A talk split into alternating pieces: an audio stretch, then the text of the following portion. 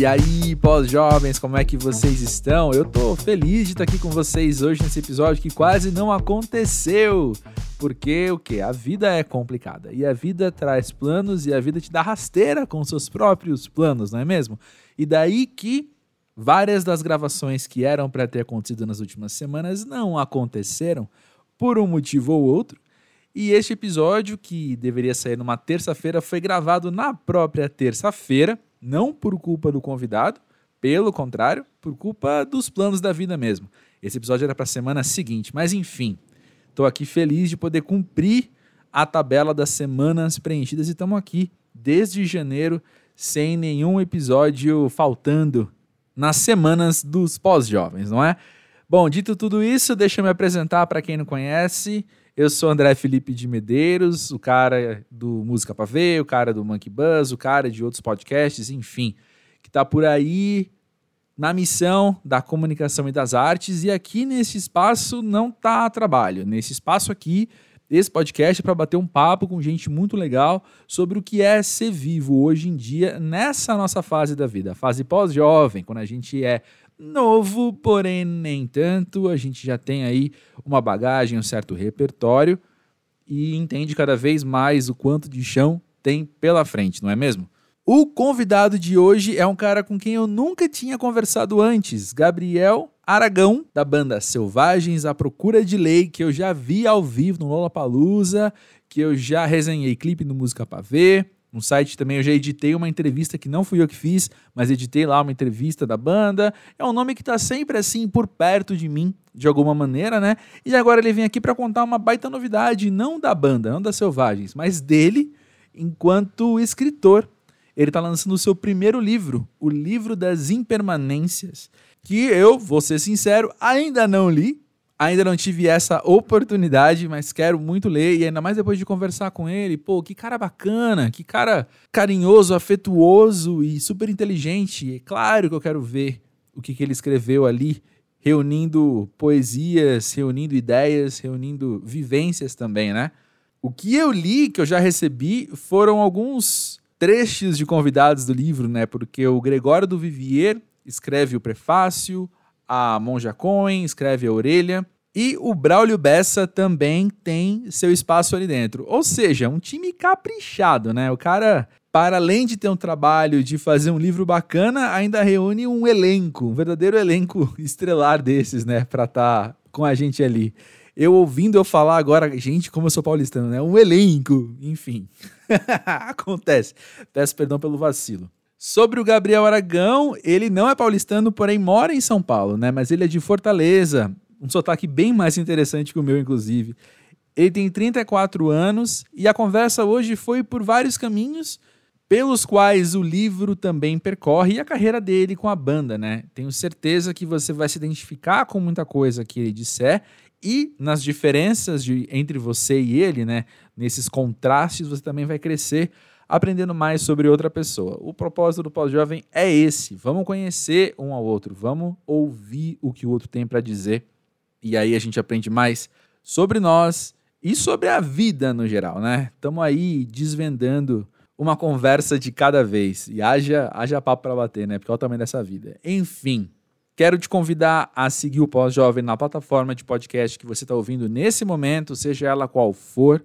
Se você está ouvindo no Apple Music, deixa lá uma avaliação, uma avaliação sincera, dizendo o que, que você acha do Pós-Jovem, para mais gente poder encontrar esse podcast. E além disso, o Pós-Jovem está no Pós-Jovem do Twitter e do Instagram para a gente manter o contato entre um episódio e outro.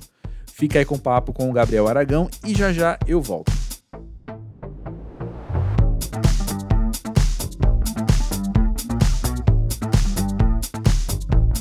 Gabriel Aragão, conta pra gente. Pra você, o que é ser pós-jovem? Pós-jovem? Essa pergunta é boa. Acabei de fazer 34 anos. então, acho que isso é uma pergunta apropriada aí. Mas, ah, sei lá, cara. É engraçado, né? Essa coisa de, de ser jovem muda muito com o tempo, né? Quando eu fico vendo uhum. as fotos do, dos, dos pais da gente, da geração deles, sei lá, cara, minha mãe me teve com 24 anos, então já virou adulta ali antes de chegar nos 30, né, velho?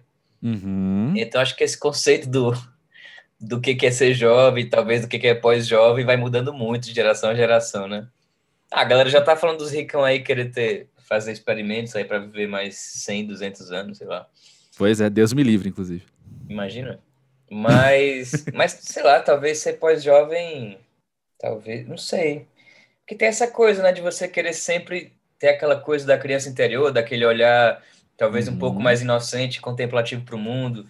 Acho uhum. que mais no sentido que as pessoas falam isso assim, sei lá, de dessa coisa daquele emprego formal que te deixa assim, né, que o cara não consegue mais nem olhar, ter tempo para olhar para a estrela, esse tipo de coisa uhum. assim. Ainda mais se o cara mora em São Paulo, né? Mas é verdade. Não sei. É, para você que trabalha com criatividade, eu consigo É difícil, entender. é.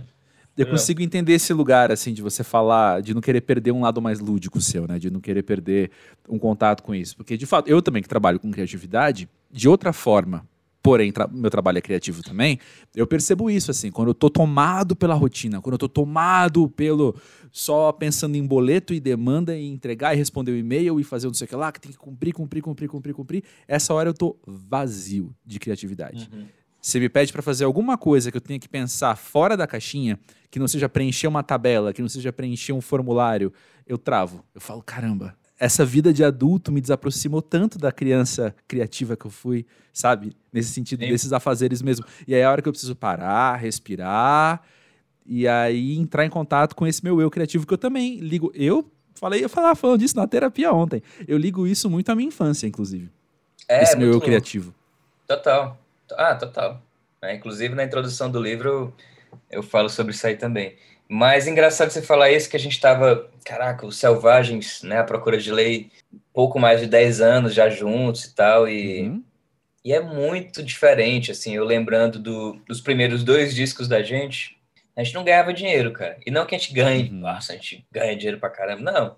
Mas a gente realmente não ganhava dinheiro, e tudo que a gente ganhava nesses dois primeiros discos era para reinvestir na banda, né? Claro que a gente tinha um mega apoio, que sem esse apoio a gente não teria chegado até aqui, uhum. mas a inocência, mais nesse sentido, assim, a inocência da gente de estar tá junto, de, sabe, era, era fazer música, era compor junto e tentar colocar para fora, tentar gravar, é só isso que importava, assim, sabe? O dinheiro era completamente, totalmente secundário, assim, sabe? Uhum. E claro que a gente vai crescendo, hoje em dia tem um filhinho para cuidar, o Nuno está com dois anos e pouco, então muda muito o que, que é a relação. É muito, muito engraçado essa coisa de ter banda de rock, porque você começa com seus 19 anos de idade, o nome da banda Selvagens à Procura de Lei. Aí o cara tá com 34 anos, ainda tá na banda Selvagens à Procura de Lei, mas é, é muito diferente, né, velho? Tava vendo as fotos da gente, nossa, eu mudei muito, todo mundo mudou muito. Mas eu não que usava óculos, você é muito, muito engraçado, né, bicho? É, mas que bom. Já pensou não ter mudado? Depois você pegar a foto dos seus 19 anos e falando, olha só, eu, eu sigo, permaneço o mesmo, a banda, o nome da banda é o mesmo e eu também. Aí. Sabe, não é melhor a banda ter o mesmo nome, mas ir se desenvolvendo à medida que você se desenvolve pessoalmente? Com certeza, mas tem, eu sempre... Muito mais sincero, né? Sempre que me falam isso, eu lembro da ACDC. Eu, caralho, bicho, como é que pode aquilo ali? Como é que pode? É muito massa, bicho. Assim, os caras ainda se vestem igual um garotinho de escola da Austrália tocando guitarra, uhum. o mesmo uhum. som, tipo, é muito engraçado aquilo ali. Mas é foda, é sincero, né? Acho que o que importa é isso, é uhum. você ser sincero. Ah, concordo. Tá rolando agora esse, essa coisa dos Beatles de novo, né? Por causa desse documentário que saiu agora. Uhum. Mas eu acho que eles abriram muitas portas, assim, de você, é, numa mesma banda, aparecer várias bandas, né? as fases serem muito diferentes, assim, né? Pink Floyd pegou muito isso também. Enfim, os caras ensinaram para todo mundo, né? Mas eu acho uhum. muito legal. Eu acho que, assim, nesse caminho, acho que a gente vai mais por aí. Eu sempre gostei muito dessa coisa do, do John Lennon, assim, como compositor, dele se derramar nas, na, nas canções, sabe? Dele, o lado pessoal dele. Uhum. É bizarro, né? Você consegue conhecer muito o cara vendo as músicas dele, assim, você se sente próximo dele, né? Renato Russo era muito é. assim também. Nossa, você vê a história do Renato nas letras dele, ali em Brasília. Os... Cazuza. Cazuza também. É. Eu acho mais o Renato que o Cazuza, mas o Cazuza é demais. O Cazuza no disco Ideologia, ele fez uma coisa que é difícil, assim. Talvez o último disco do David Bowie, né? Que ele fala da relação dele com mortalidade, com morte uhum. e tal, que ele uhum. sabia que ia morrer. Black Star. Uhum. É, mas o Cazuza no Ideologia, bicho, eu sempre me arrepio, que ele começa logo a primeira faixa é... Eu vi a cara da morte, ela estava viva. É muito foda, bicho, assim, é impressionante. Animal. Animal. Sabe? E como que é para você, enquanto compositor, pensar que a gente tá te conhecendo também? Eu acho bom, acho irado. É, sempre foi isso que eu quis. Eu imagino que é porque eu sou muito tímido. Hum. Muito demais. Eu acho que eu era muito mais tímido. No colégio, nossa, era uma pedra, velho. Então acredito, acredito que isso é uma forma de eu poder, sei lá, me relacionar um pouco mais com o mundo exterior, com, com os desconhecidos, sabe? Uhum. Eu acho que serve, serve dessa maneira a música. Porque é engraçado você ver, às vezes, artistas mais extrovertidos, naturalmente, pessoas extrovertidas que por acaso são artistas, né? Que se apresentam uhum. e tal. E geralmente as músicas que eles cantam não estão falando deles, né? Ah, aquela coisa de festa, de sei que lá e tal. Sim. Então, Sim. eu não sei, eu percebo um pouco isso. Claro que nenhuma regra, toda regra muda, né? Mas, é. mas sei lá, eu acho que para mim é isso, assim. Eu, eu gosto de falar de mim mesmo e tal, acho, acho massa mas admiro muito, tipo, Chico Buarque, assim. É uhum. dificílimo você ver o Chico escrevendo sobre ele mesmo, né? Sim, ele é um contador de histórias, né? É, até livros dele que são autobiográficos, entre aspas, tipo esse que ele fez para um irmão que ele não conheceu, acho que o irmão alemão, esqueci o nome do livro agora. Mas não é inspirado na história dele, mas, mas calma aí, não é bem não é o Chico. Então, uhum. sempre tem um alter ego ali, né? Mas uhum. eu admiro muito a capacidade dele é, criar personagens, se colocar no lugar de, de outras pessoas, né? De corpos diferentes, nessa voz feminina e tal. Acho, uhum. Eu acho um, exercício de empatia muito grande, assim. Que eu gosto Total. muito, assim. Sei lá, eu tentei fazer em algumas canções, assim, tipo o Senhor Coronel, por exemplo. Uhum. Falando desse senhorzinho que eu conheci uma vez, que, que era da. tinha sido da ditadura militar, e na época era uma coisa tão distante ditadura militar. Não é? E aí acho muito bizarro de dia ler essa letra e cantar essa música no show. É, é super estranho, assim, velho. Uhum. Deixa eu voltar um pouquinho no assunto. Eu tava relendo hoje de manhã uma entrevista sua no Música Pra Ver, que não fui eu que fiz, foi o Lucas Bolso que fez. Beijo pro Lucas Bolso, inclusive. Mas você, em um determinado momento, comenta que vocês começaram em 2009, as Selvagens, falando sobre ser jovem em Fortaleza. E aí eu quero então voltar aquilo que a gente estava falando, né? De se desenvolver enquanto pessoa dentro da banda e tal. E você acha assim, no que você observa do lado de dentro, você consegue analisar que as músicas hoje também são sobre ser pós-jovem, não mais em Fortaleza talvez, mas em São Paulo? Total. É o pós-jovem, com certeza, velho. Não, esse disco, o último disco da gente, Paraíso Portátil, que foi, coitado, velho, disco atropelado pela pandemia. Mas é totalmente é um disco pós-jovem do Selvagem, pode crer. um disco que tem uma música que eu fiz quando descobri que ia ser pai. Tá todo mundo morando já na sua casa, ninguém. Os quatro selvagens tá cada um na sua casa. Uhum. A gente meio que compôs as músicas separado e depois levou pro estúdio. Então, é um disco realmente bem pós-jovem. Eu vou, daqui pra frente eu vou falar isso quando me perguntarem desse disco. É o disco, é o disco pós-jovem do Selvagens. Maravilha, maravilha. Quando eu estava lendo o release de imprensa do livro das impermanências, uma frase me chamou muita atenção, hum. que ele é uma aventura no agora. E eu sei que a proposta aqui não é te fazer uma entrevista, mas eu vou te fazer uma pergunta de entrevista aqui, que é, conta mais sobre isso, conta mais o que é uma aventura no agora para você. Esse é o meu primeiro livro, né? Uhum. Então, assim como eu imagino que o primeiro disco de uma banda, de um artista, você meio que junta muito do que você fez. Claro que tem coisas muito recentes, mas sempre vai ter uma coisinha lá de trás. Da vida sabe? inteira, né? Uhum. É, da vida inteira. Ah, pô, bicho, eu vou pegar, resgatar aquele poemazinho ali de 2011 que eu acho do caralho e vou botar nesse Sim. livro. Então, imagino que a partir de um segundo, terceiro livro, sejam coisas realmente recentes que eu acabei de fazer. Uhum. Mas esse livro, o livro das impermanências, ele tem uns três momentos bem definidos, assim. Eu queria ser escritor antes de ser músico, então, eu escrevi muita coisa entre 2010 e 2011, que era quando a banda estava começando e tal, uhum. e que eu nunca lancei, assim. E aí depois eu tive outra fase de escrever muito, em 2018, naquela coisa muito, aquela fase do Brasil que não passou até hoje, mas uhum. aquele momento, assim, de depois do, sabe, depois do impeachment da Dilma, aquela coisa de 2018, a gente vendo onde é que o buraco que a gente estava se enfiando, né? Uhum. E aflorou muito, assim, a poesia também, tive que focar em, em música de novo em 2019. Eu vi, inclusive, uma entrevista do Chico Buarque, a gente falou dele agora há pouco, tipo, que ele também não consegue fazer muitas coisas ao mesmo tempo. Quando é música, é música, quando é escrever, é escrever. Acho que para mim é parecido também. Sei. E aí, quando veio a pandemia, acabou com todo o plano da gente, de turnê, de tudo.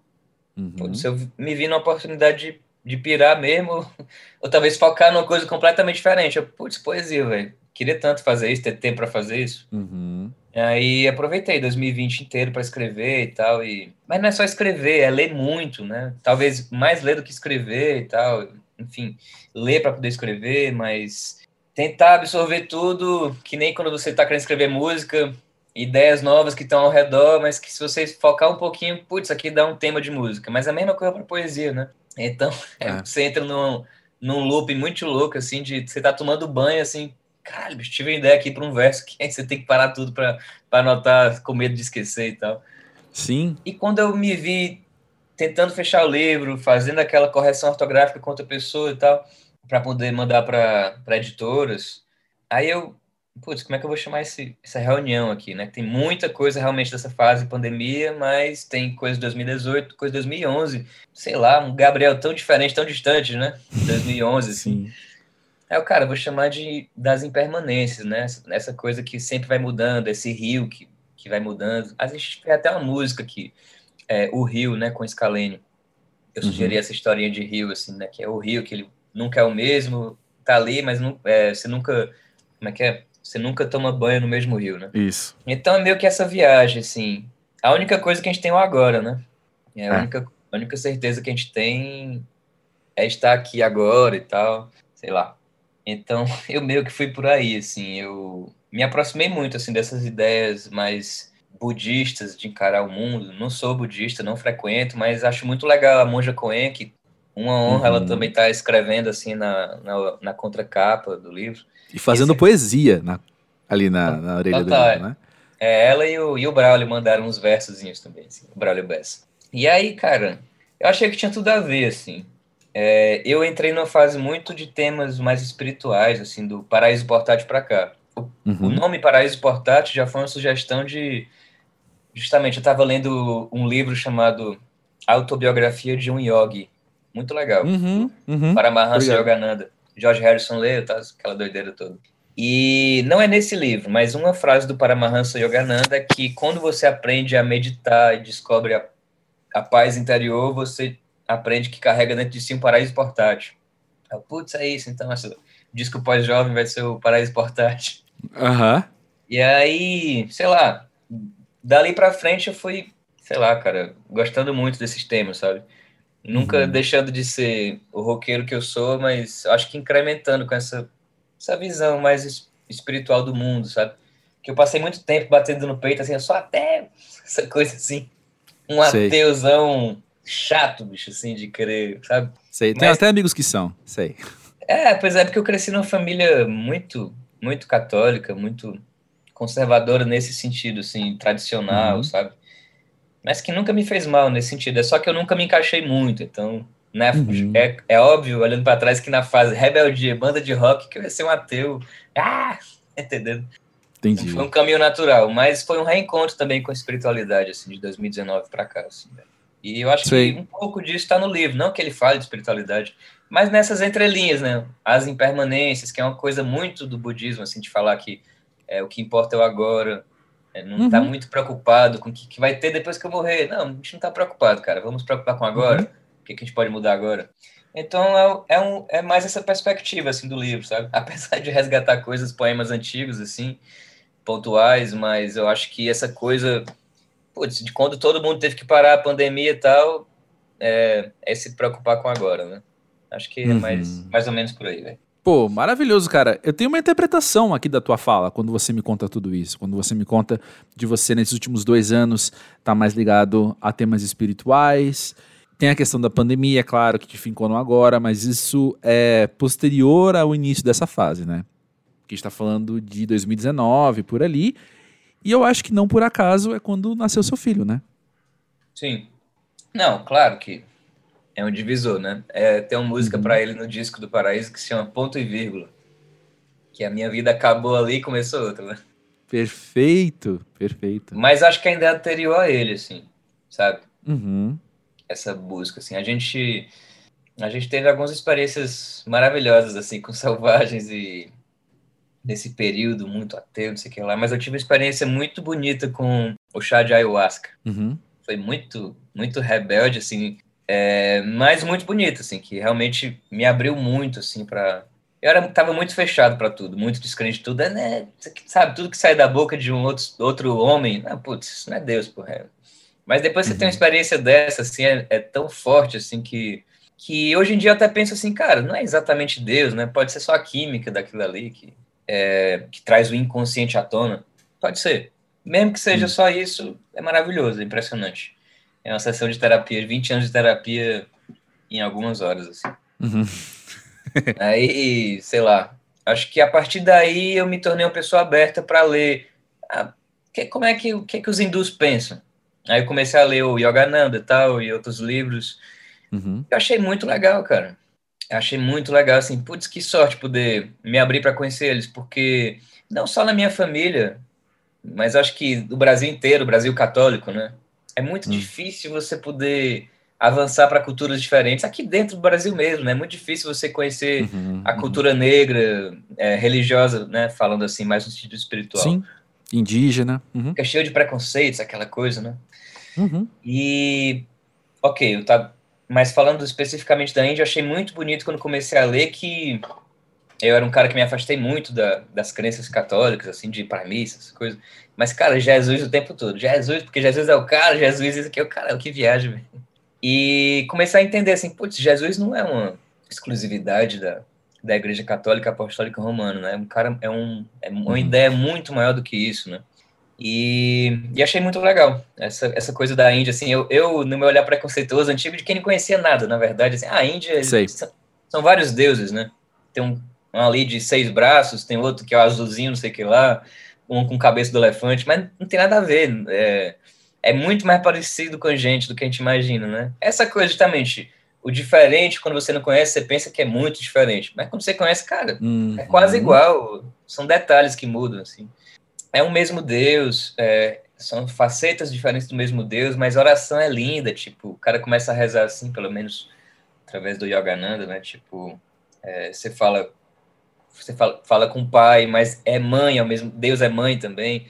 Então já uhum. tira muito essa figura paterna, né? Assim, uhum. divina mãe, mas pai querido e grande amigo e não sei o que lá, e fala de santos de todas as religiões e tal.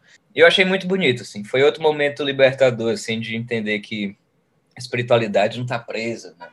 Numa religião, nesse tipo de coisa. Total. Total. É. é, uma, é um drama que eu tenho, assim, particularmente também, até com as palavras usadas, porque é claro, como você falou, o Brasil católico apostólico romano, quando a gente fala de Jesus, todo mundo já tem a sua ideia de Jesus. Sim. Quando você fala de espiritualidade, todo mundo já tem a sua ideia de espiritualidade, fé e tal. Então é normal eu falar que eu sou seguidor de Jesus e a pessoa me perguntar, então de que igreja você é? Você fala, não. Na verdade, no meu entendimento, na minha vivência, as duas coisas não necessariamente são interdependentes. Né? Então, assim, é sempre dar um. Isso que você está falando, assim, de olhar e falar, cara, peraí, tem, tem muito mais coisa aqui que a nossa reação imediata é uma, mas se você parar, respirar e analisar, vai ser outra. Esse é o momento que eu tenho vivido muito na minha vida pós-jovem, assim, sabe? Nos últimos anos, de, de entender isso em primeira pessoa e também de tentar, quase sempre falhamente, comunicar isso para os outros, sabe? Sim, é, é o nosso lugar no mundo, né? Você, é. se você conseguir se distanciar da própria vida um pouquinho e olhar de fora, assim, a gente vai entender, né? A gente conheceu o Jesus Brancão. O Exato! Jesus, o Jesus do colonizador, né? Que, Exato! como é que eles iam permitir a escravidão se Jesus fosse negro, pô? Claro que não, velho. Tipo assim, não faz sentido, né, velho? Exatamente. tem que ser branco, tem que ser louro do olho azul, pô. É Exatamente. A própria questão paterna que você falou, né? Assim, biblicamente falando, na, no primeiro comecinho da Bíblia ali, nos primeiros versos, assim, uma das palavras para Deus é feminina, sabe? A ruá. Então, assim, uhum. existe uma tradição que nos foi passada, mas essa própria tradição é muito menos fundada naquilo que se diz ser fundada do que imagina, entendeu?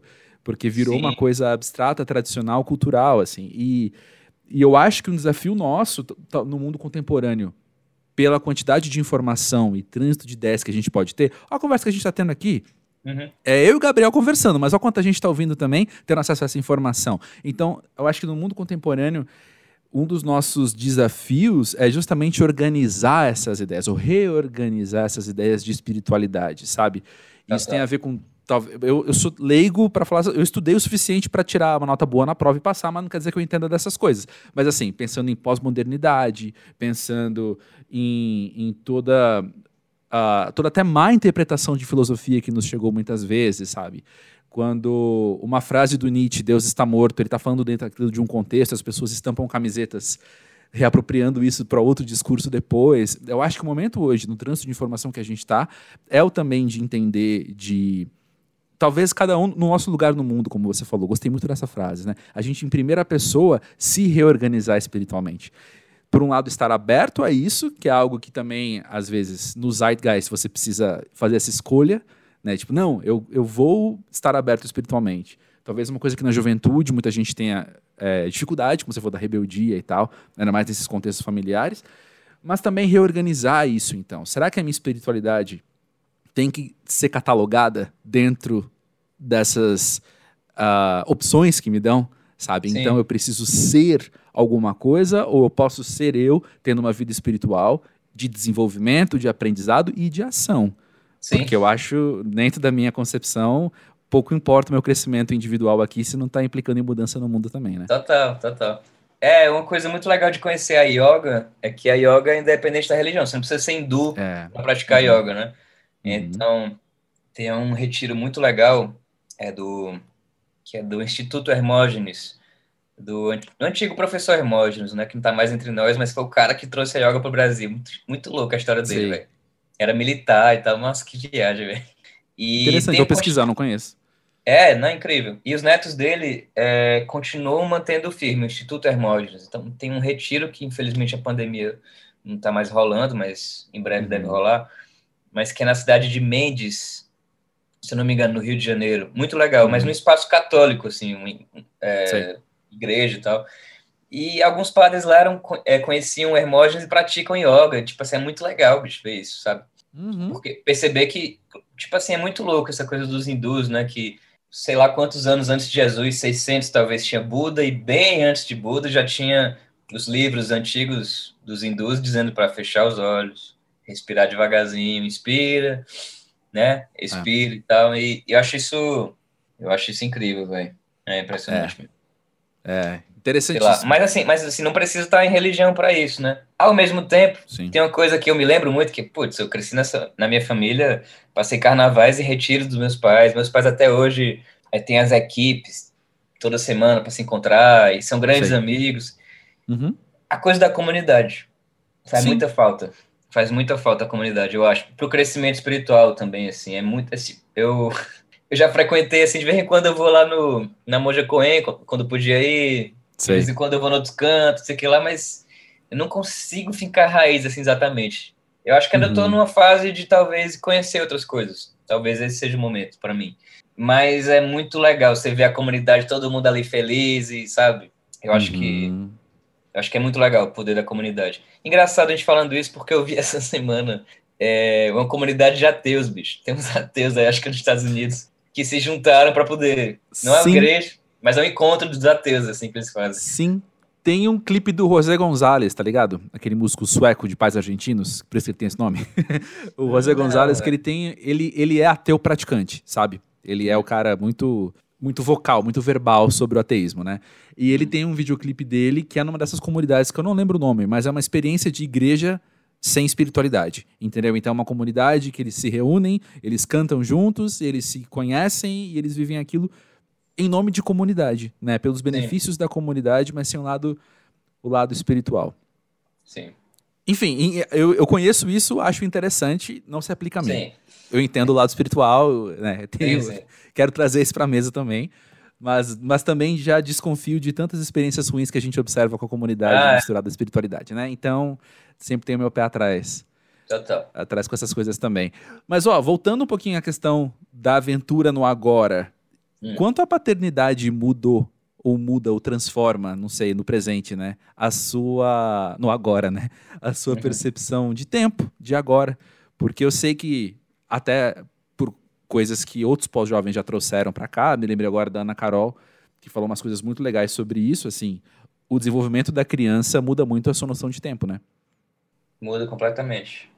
Eu não sei porquê, mas depois que o, o Nuno estava prestes a nascer, assim, cara, questão de dois dias, assim, a gente estava na estrada, estava começando a lançar o Paraíso Portátil, e a gente estava indo para, cara, algum lugar ali da Paraíba. A gente ia tocar em João Pessoa, não cheguei a tocar em João Pessoa, foi um show de trio, porque eu tive que pegar o avião correndo ah. para São Paulo, assim, velho. E deu tudo certo. Mas nessa, estava dentro do ônibus indo para lá, né, para Paraíba, saindo de do Crato, Juazeiro do Norte, sei lá. Enfim, uhum. nessa ida, que eu tava assim, caraca, bicho, me deu um insight assim que, cara, eu preciso produzir muita coisa, eu tenho que fazer a porra do meu livro, bicho. Faz tempo que eu quero fazer esse livro. Uhum. Antes da pandemia, logo antes, né? Tenho que. Cara, é... você chega num momento também com a banda que, no formato que nós somos, que cada um tem suas músicas e tal, que tem muita coisa que acaba não entrando, né? E tem muita coisa minha que eu queria ter feito, mas sei lá, que acabou não fazendo sentido tanto para os meninos, tipo coisas mais politizadas e tal, uhum. e músicas mais assim. Cara, preciso botar para fora isso. Então me veio muito essa vontade. Eu cheguei no hotel e até conversei com os meninos. Foi em 2000, 2019, assim, sei lá. Foi julho de 2019, porque foi, no uhum. nasceu 20 de julho. Então sido 18, 19 de julho. Uhum. E eu falei, cara, preciso gravar essas músicas, velho. Tudo bem, tal, de boa. Vamos continuar com a banda, tá? Porra, tudo certo. E tamo agora aí. O Rafa lançou já o trabalho dele. Eu tô, tô com uhum. EP gravado já. Vou lançar fevereiro, março, abril. São três singles. Uhum. Tô indo gravar meu primeiro disco entre janeiro e fevereiro também. Primeiro disco oh, só. legal! Uhum. É, já tá certinho. E é isso, esse livro. Então me deu uma, uma coisa assim de querer produzir muito e colocar para fora, sabe? Uhum. A produção artística, assim. Ainda tento entender um pouquinho por que isso, assim. Mas, sei lá. foi, foi o que aconteceu comigo, mais ou menos. É. Sim, é uma ótima pergunta para se fazer, né? É. Até para você alinhar a sua própria criatividade, sua própria produção artística, né? Você entender quais nortes que você não está enxergando, que você está seguindo, né? Qual que é... É, vontade onde a tua bússola tá apontando. Assim, uma coisa de crescimento, putz, crescer então. Talvez assumir outras coisas, sabe? Não sei. Uhum. Agora, pensando no livro das impermanências, assim, o quanto você acha que o processo de montar esse livro te ensinou sobre você? Me ensina até, até agora, bicho, tendo essa conversa contigo, né? Eu acho que essas entrevistas é muito bom, que é uma terapia, né, que a gente faz. Total. Mas é, é muita coisa. É que nem gravar disco, né? Você senta, é uma coisa tão solitária, bicho, assim, você compor uma música, escrever um poema, aí você vai e volta e tal até que chega o momento de compartilhar com as primeiras pessoas, que não é o grande público, né? São, é, o, é o cara que vai fazer a, a revisão ortográfica. É o primeiro, né? uhum. né? Aí já volta cheio de coisa. Não, mas eu quis dizer isso mesmo. Não, mas é porque aqui no Ceará, lá no Ceará a gente fala assim mesmo. Eu estou uhum. usando linguagem formal. Aí já tem isso, né? Aí depois vai para o editor. Aí, aí tem vários editores, aí vem opiniões diferentes até que você fecha com um e tal, irado. Aí tem um cara da capa que foi super importante. O cara, não sei se tu conseguiu ver a capa do livro. Véio. Não, acho que não. Você falou capa, eu não visualizei nada, então acho que não. Tem no meu Instagram, depois tu tá. dá uma olhadinha. Quem fez a capa foi o, o Hernan Paganini. Que uhum. eu vi assim, é, eu vi a. Eu vi a capa do Rodrigo Amarante, do drama, o disco que ele lançou. Eu fiquei assim, puta que pariu, que capa foda. Aí eu fui atrás e descobri que era o Hernan que tinha feito. Sim, muito bom. Lindo demais. Então, esse mesmo cara fez a capa do livro, pô. Ah, que massa. E ele, é, você falou o nome e foi familiar para mim esse nome, mas enfim. É, então, lindão, assim, o cara foi parceiraço, incrível. E essas coisas, assim, de justamente você. Putz, será que eu falo? Será que eu não falo? Como é que é isso aí? Mas você fala, cara, tipo, super doce, maravilhoso, assim, sabe? Adorou a ideia. Cara, Sim. o livro são as impermanências. Uau! tem tudo a ver com minha arte, que é colagens, então... Lindo, vou... lindo, lindo. Aí pegou arte que tinha a ver, assim, e casou demais, assim, velho. Então, sei lá, é esse aprendizado até agora mesmo, de... Agora, eu tô num relacionamento com as pessoas, com os profissionais, agora, assessoria de imprensa, doideira toda. Uhum. Mas em breve, de fato, vai para o grande público, assim, quer lançar, quer ver as pessoas lendo o livro, talvez gostando desse ou outro poema, né? Sim. Sei lá. A gente vai lançar agora aqui em Fortaleza, dia 16 de dezembro, uma quinta. Uhum. Aí é isso aí, bicho. É cair na, na mão da galera depois, né? Sim, aí as interpretações são múltiplas, é cada vez mais, né? Cada um, um monte de qualidades sendo jogadas em cima de você, um monte de adjetivos diferentes, né? Às vezes é, até contrários, opostos, assim, né? É, até que o livro, esse lançamento virou uma coisa distante de mim o suficiente para eu começar a fazer outro, assim. Que nem música, né, velho?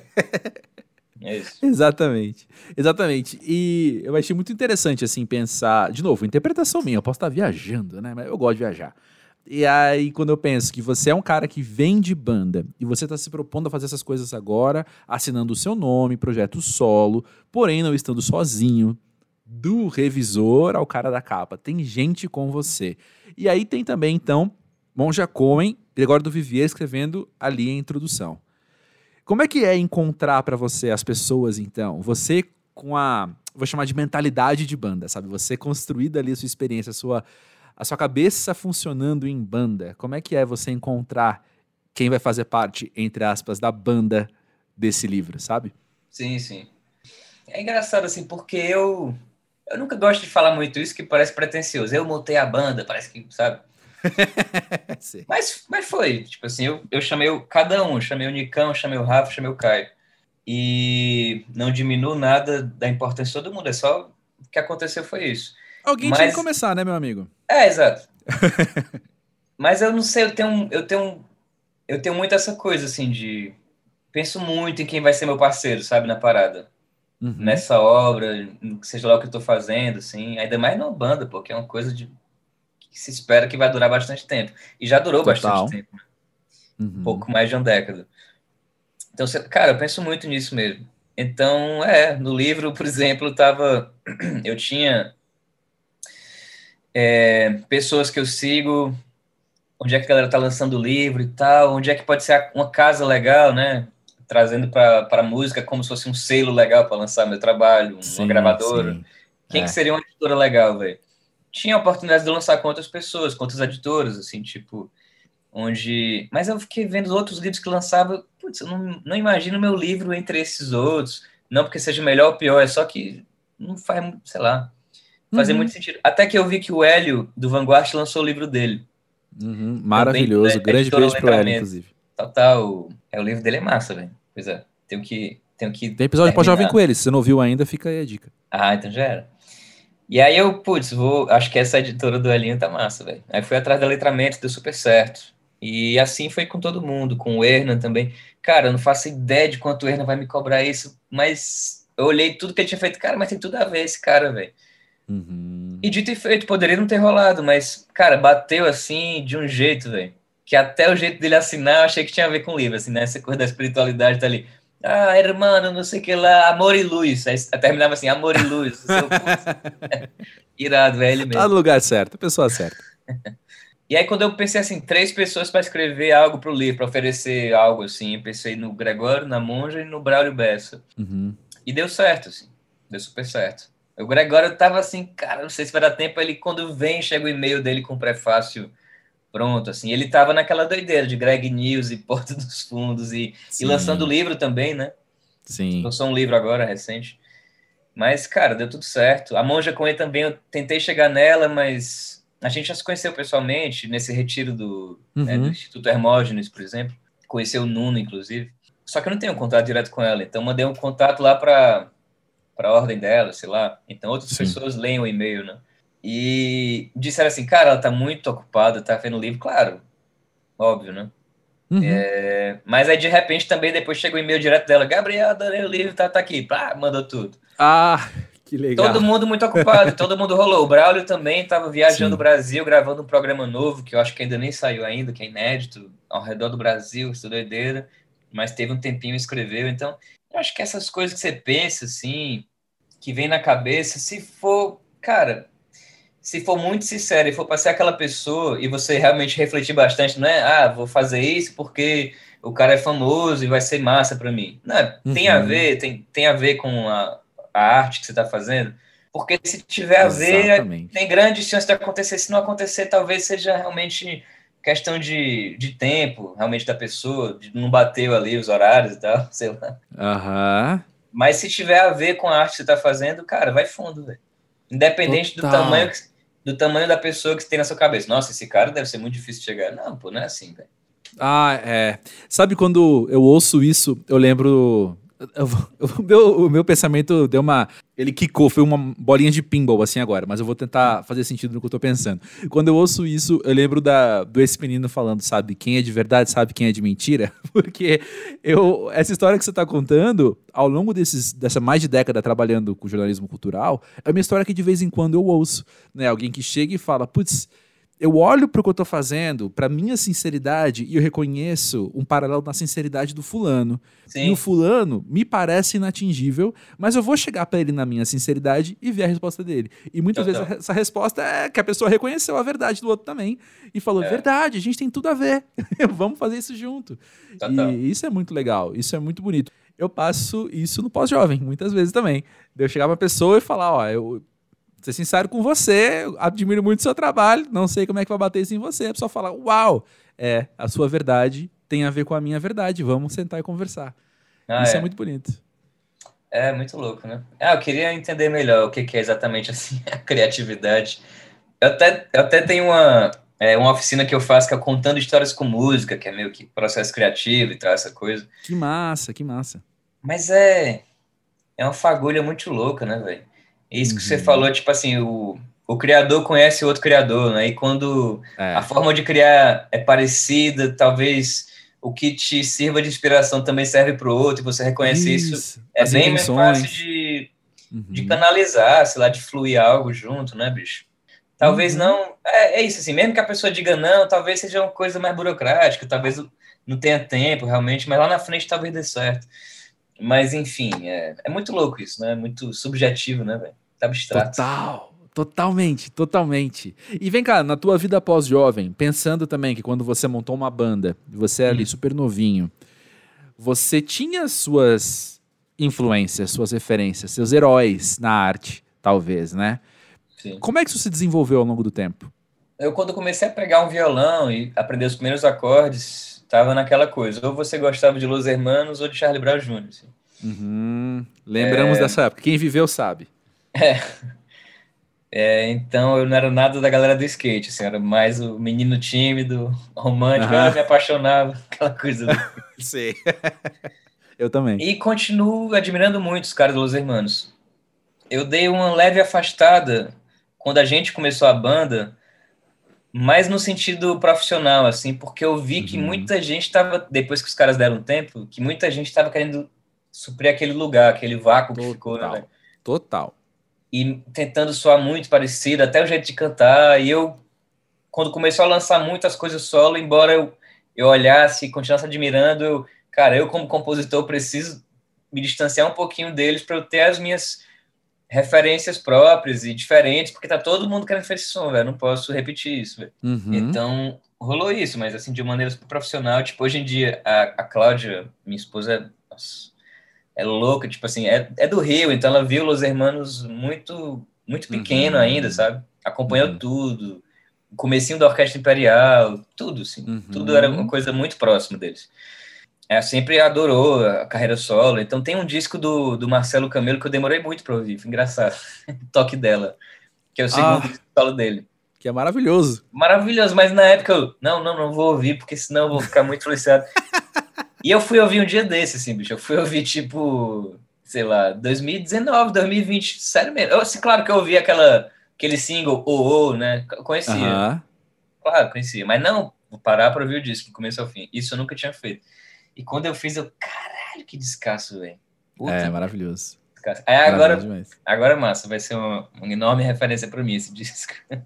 Com certeza. E uma pergunta também que rola aqui de vez em quando que eu gosto de fazer. E como que é hoje aos 34, ouvir as músicas que você curtia quando tinha metade da sua idade, quando você tinha 17, por exemplo? Cara, tem, tem algumas coisas que é meio brega, né? Vai passando assim, putz, realmente aquilo ali é, é bem daquela fase mesmo. Aí você faz um revival. Sim. A gente tava ouvindo, a gente foi tocar em Brasília agora, Selvagens Canta Belchior. A gente tava uhum. lá no uhum. hotel, aí começou a tocar Fastball, tu lembra disso, velho? Cara, eu coloquei no Instagram semana passada essa música, é. aquela The Way. Juro é, pra você. exato, The Way. Mas eu tinha o CD inteiro, eu ouvia do começo ao eu fim. Eu também. Amava, velho, tipo assim. E a galera só conhecia o The Way, né? É. They made up their mind and they started packing. They left before the sun came up that day. Muito bom, velho. Boa demais. E, putz, puta revival, né? Depois que eu pesquisando sobre a banda, cara, o que, que aconteceu com esses caras, velho? O que, que tá rolando? Sim. Mas enfim, aquele momento meu é, Oasis e tal, né? Aquela coisa, Uhum. final dos anos 90, né? Mas é, tem esse tipo de coisa.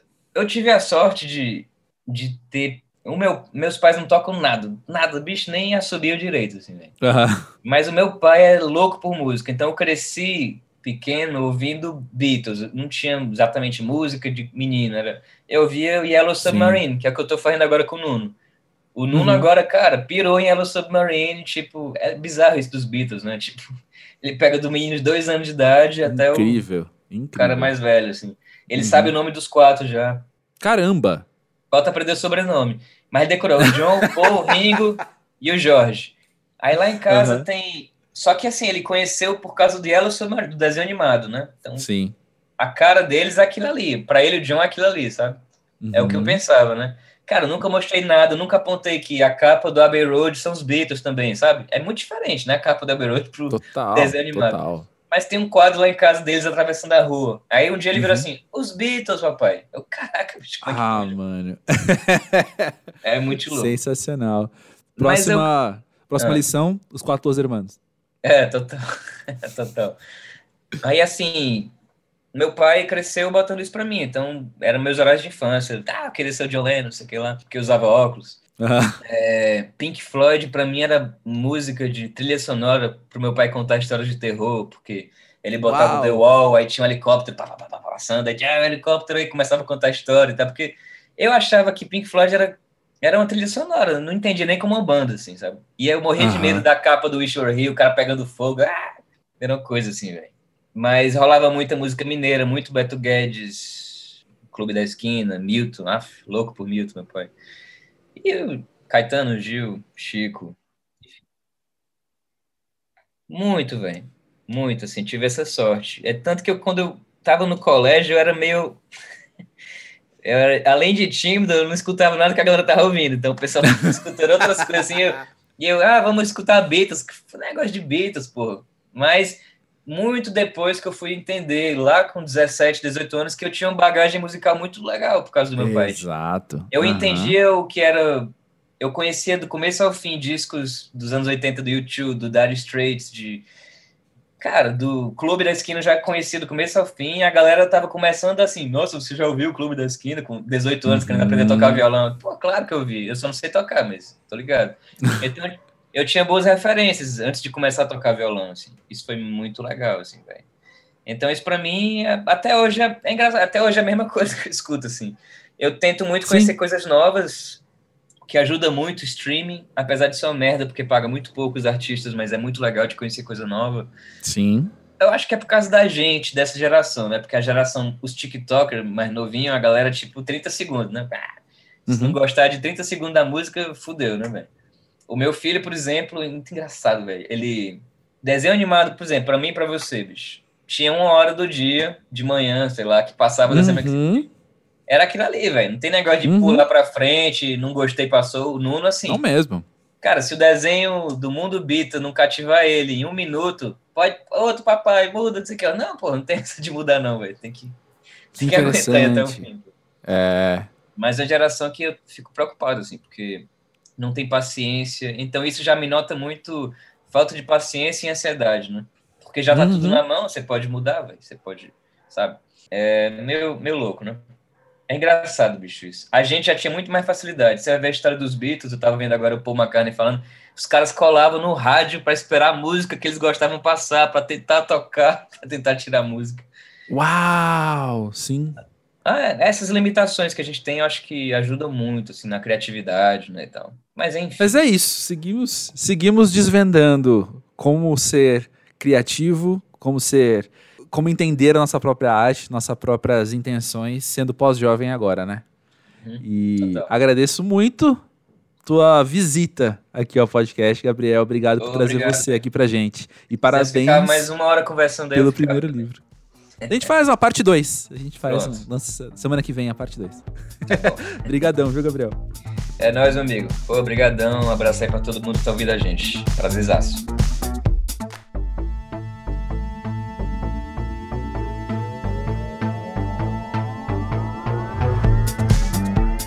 Então é isso, né, gente? Gabriel Aragão, o livro das impermanências. Quero muito ler e tenho certeza que você também tá no mínimo curioso para saber o que, que ele escreveu ali naquele livro. Se você tá ouvindo isso num futuro um pouco mais distante, depois de ler o livro, você veio ouvir o podcast, eu fico curioso pensando também como é que tá a tua cabeça agora, né? O que do livro você aprendeu depois de ouvir ele contar tudo isso sobre ele mesmo, né? Como ele falou ali que as canções revelam do autor, obviamente a poesia escrita também revela muito do autor, né?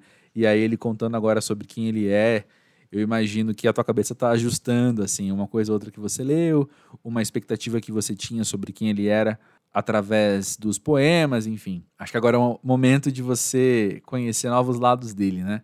E depois de tudo isso que a gente conversou, eu tenho aqui uma, uma vontade, assim, enquanto eu editava, eu estava pensando nisso, assim, que rolou uma vontade minha de trazer eu não sei se é essa a palavra, mas talvez uma provocação com você, pós-jovem que está ouvindo isso. Assim, eu não sei qual idade você tem, eu não sei qual contexto você cresceu, eu não sei qual contexto que você está hoje, eu, eu, apenas não sei. Não sei quem está ouvindo esse episódio e não sei como é que como é que você recebeu essas palavras todas que você ouviu agora, né? Como é que você encarou tudo isso? Mas eu queria te convidar a gastar de fato um tempo pensando nessa questão da espiritualidade. Não vou tentar definir o que é espiritualidade, acho que o próprio conceito é algo que a gente, cada um dentro de si, vai entender, mas é justamente te encorajar a essa própria busca. Eu quero contar um pouco sobre umas coisas que estão na minha cabeça aqui e que vieram enquanto eu estava editando o podcast também. Até para preencher, talvez, umas lacunas nas entrelinhas do que, do que a gente falou, assim, mas. Ou do que eu falei, né? Não posso falar por ele. Mas assim, quando a gente está falando de espiritualidade, a gente está falando de existência para além do que a gente enxerga, né? Para além do que a gente consegue compreender através dos cinco sentidos também.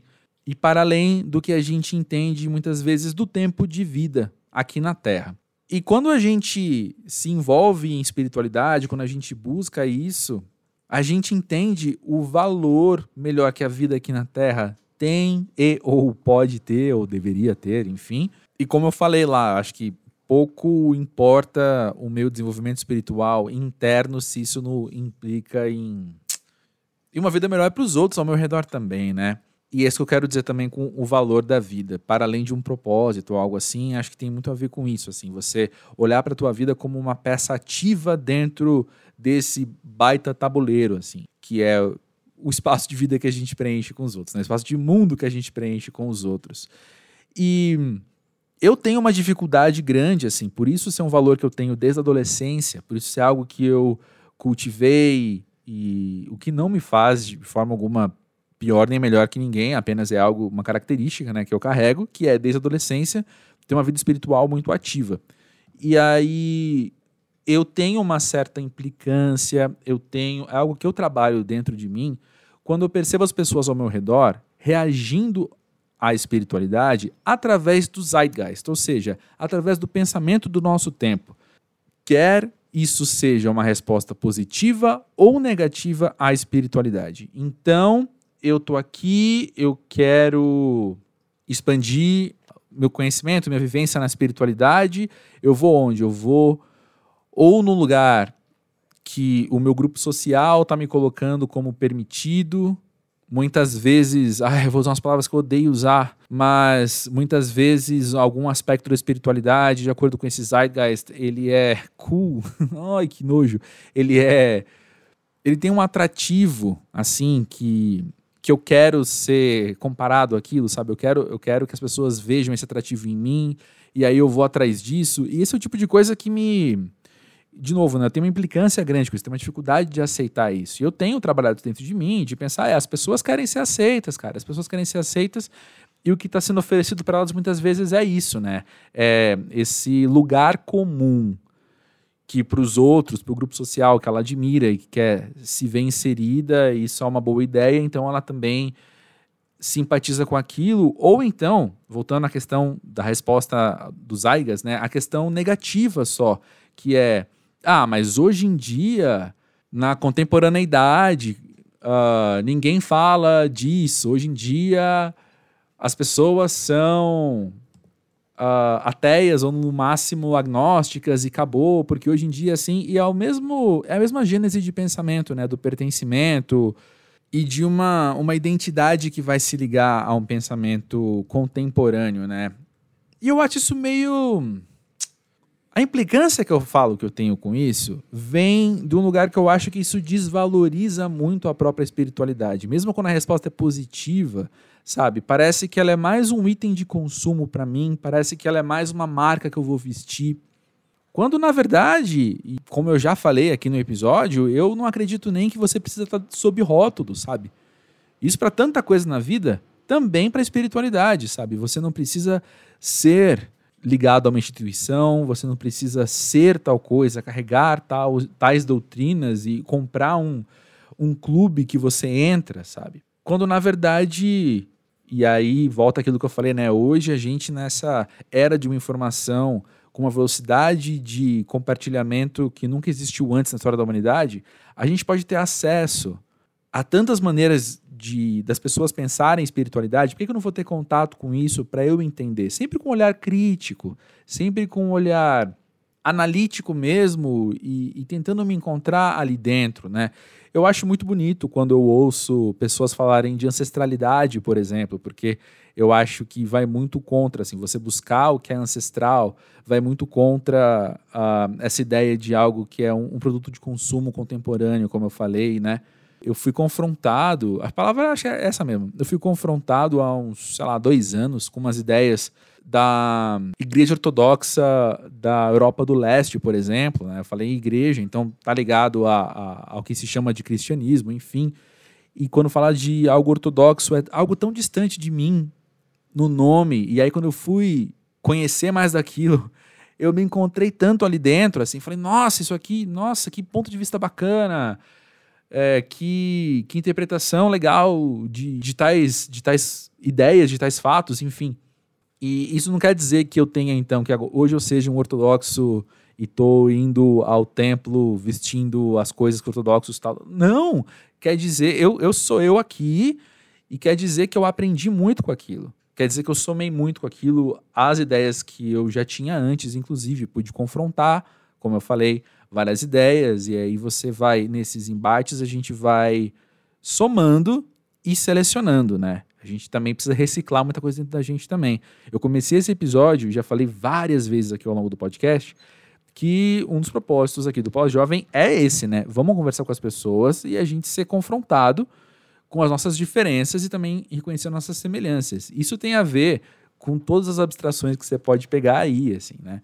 Inclusive a nossa vida espiritual. Deixa eu aprender mais com a espiritualidade dos outros para eu entender cada vez mais a minha. Não eu selecionar uma marca com a qual eu quero viver, com a qual eu quero ser reconhecido, mas eu ter de fato algo que é íntimo, que é pessoal, que é muito interno meu e que aí implica também nas minhas ações, mas que opera e se desenvolve internamente e individualmente Sabe, mesmo quando as pessoas. Ah, tô falando, obviamente, gente, essa é a minha vivência, essa é a minha perspectiva e tal. Mesmo quando as pessoas insistem que elas compartilham de uma mesma espiritualidade, na verdade elas estão trazendo ali as questões pessoais, os vieses pessoais de cada uma, as experiências é, é, pessoais vividas intimamente de cada uma, né? Então, eu acho que até quando a gente fala que a gente tem o mesmo rótulo, eu acho que passa por tanta subjetividade aí no meio, sabe? Passa por tanto tantos vieses mesmo que a gente não consegue identificar muitas vezes. E cada um, um fala A, o outro viu C, sabe? Enfim, eu fiquei muito abstrato nesse momento. Deixa eu voltar um pouquinho aqui para os eixos. Eu acho que o que eu queria perguntar para você, além de provocar, como eu falei, né, provocar esse olhar mais atento ao que é espiritual também e te perguntar. Eu adoraria ouvir de vocês. Já tive aqui algumas respostas no Pós-Jovem, tanto no e-mail podcast.pós-jovem.com.br, quanto no, nas redes sociais, pós-jovem, do Twitter e do Instagram. Já chegaram uma ou outra experiência, assim, já chegou dizendo de vida espiritual na fase pós-jovem. E eu ia adorar ouvir mais sobre a sua. Conta aí, vamos conversar mais. Chega mais, vou repetir. O e-mail é podcast.pósjovem.com.br. As redes sociais são arroba. No mais, me conta sobre o livro, o livro das impermanências, ou sobre Selvagens à Procura de Lei. Me conta aí o que, que você achou desse episódio e como tudo isso bateu em você. E a gente vai conversando. Por falar em a gente vai conversando, agradeço você chegar até aqui, ainda mais depois de eu falar essas coisas olhando para o teto, né? Tirando da minha cabeça, tentando organizar as ideias. Obrigado por aguentar. Mas se você chegou até aqui também, deixa eu te contar que eu já quero montar uma nova sala de bate-papo aqui do Pós-Jovem, até para a gente poder encerrar o ano juntos. O que, que é a sala de bate-papo? A gente estreou no episódio 100 aqui do Pós-Jovem. Foram nove pós-jovens de diferentes idades, diferentes locais, que conversaram em três salas diferentes, ou seja, eram três grupos aqui no podcast. A gente batendo um papo e eu quero fazer uma sala de bate-papo para terminar esse ano. Aquela foi para comemorar o episódio número 100 do Pós-Jovem. Quero fazer uma para terminar aqui o ano. Bora bater esse papo? Como é que você se inscreve na sala de bate-papo? Manda um e-mail podcast@posjovem.com.br contando um pouco sobre você, só para eu poder agrupar as pessoas direitinho, sabe? Me conta de de onde você é, a tua idade, o que, que você faz, ou qualquer outra coisa que você ache relevante para a gente se conhecer melhor. E aí eu posso, então, organizar essas salas de bate-papo. Fechou? Vamos fazer isso quanto antes para poder lançar ainda em dezembro. É, valeu, valeu por estar tá aqui ouvindo eu falar agora de novo, olhando para a parede, olhando para nada, tentando fazer sentido alguma coisa na minha fala. Obrigado mais uma vez ao Gabriel por estar aqui trazendo ele e trazendo tanta coisa legal para nossa roda, para nossa mesa de bar aqui. Semana que vem a gente conversa de novo, então, na terça-feira, não na quarta, tá bom? Terça-feira tem episódio novo. E é isso aí. Já falei demais, vou ficar por aqui. Um grande beijo, é nós. Tamo junto.